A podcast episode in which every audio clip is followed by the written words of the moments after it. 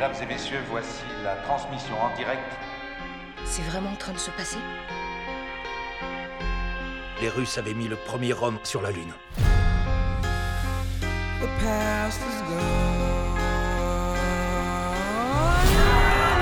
Je croyais que c'était d'être les premiers sur la Lune.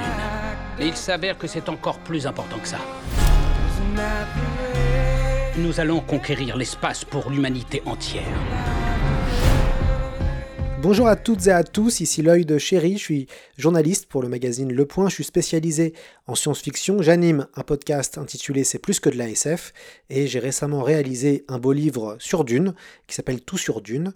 Euh, voilà, donc je suis spécialisé euh, sur la science-fiction, je passe mon temps à en parler et donc évidemment quand euh, Spoilers m'a contacté pour me demander de choisir une œuvre culturelle en lien avec un calendrier de l'Avent, j'ai évidemment décidé de parler euh, d'une œuvre de science-fiction. Je vous recommande euh, très très très chaudement euh, For All Mankind, désolé pour l'accent anglais. Il s'agit d'une série uchronique disponible sur Apple TV+. Elle a été créée par Ronald D. Moore. Alors Ronald D. Moore, il est assez connu pour les amoureux de la, SF puisque c'est lui qui avait rebooté Battlestar Galactica pour la chaîne Sci-Fi au début des années 2000. donc c'est sa deuxième, je pense, très très grande série de, de science-fiction avec For All Mankind. C'est une série, on en a pas mal parlé, elle a un très très bon succès critique. Elle est finalement assez peu connue parce qu'il y, a assez peu de monde malheureusement sur Apple TV pour l'instant. C'est une grande série de SF. Euh, le pitch est assez facile.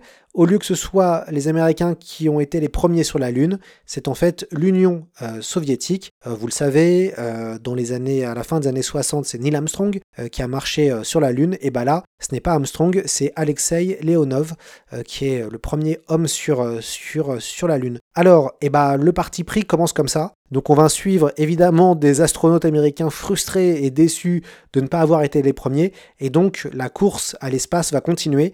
Euh, Russes et Américains vont continuer à se tirer la bourre et, continuer à aller dans l'espace et à aller euh, sur la Lune. Il y a deux saisons pour l'instant. La première se situe à la fin des années 60 jusque dans les années 70 et euh, la seconde se situe dans les années 80.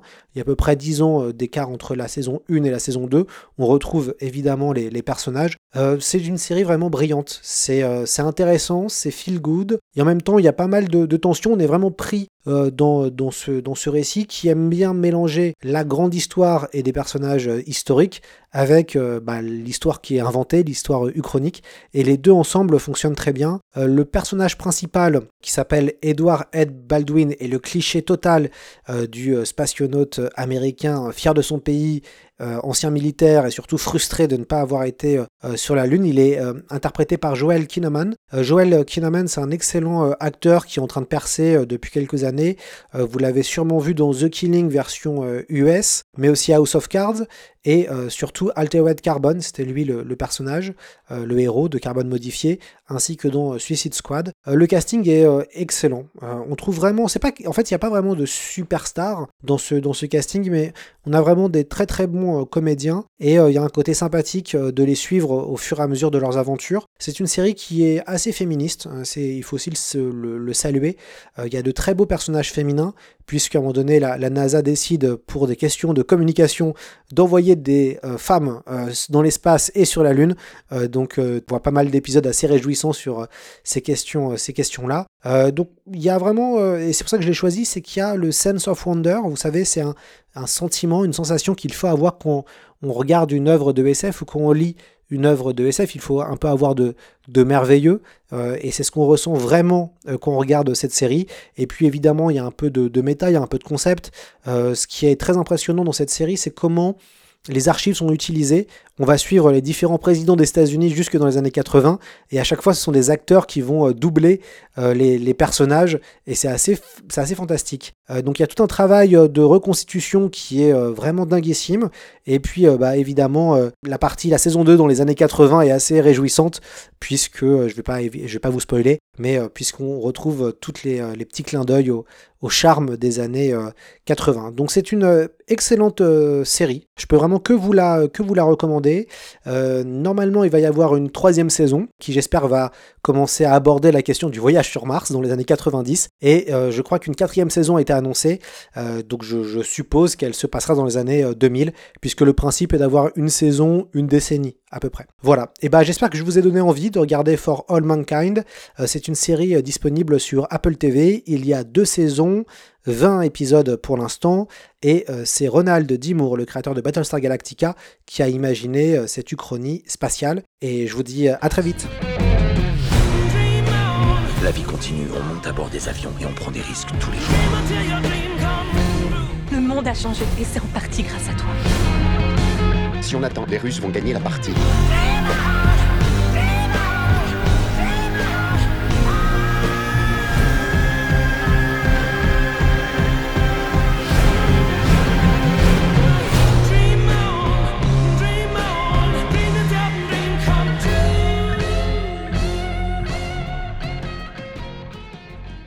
Lloyd Cherry est journaliste, auteur et podcasteur. Spécialiste culture et high-tech pour Le Point Pop, c'est assez naturellement qu'il est devenu un des grands ambassadeurs de la science-fiction en France avec son label de production de contenu C'est plus que de la SF. Au-delà de son podcast hebdomadaire éponyme dédié aux thématiques de la SF, Lloyd s'est cette année illustré dans la publication d'une version augmentée de son MOOC Tout sur Dune.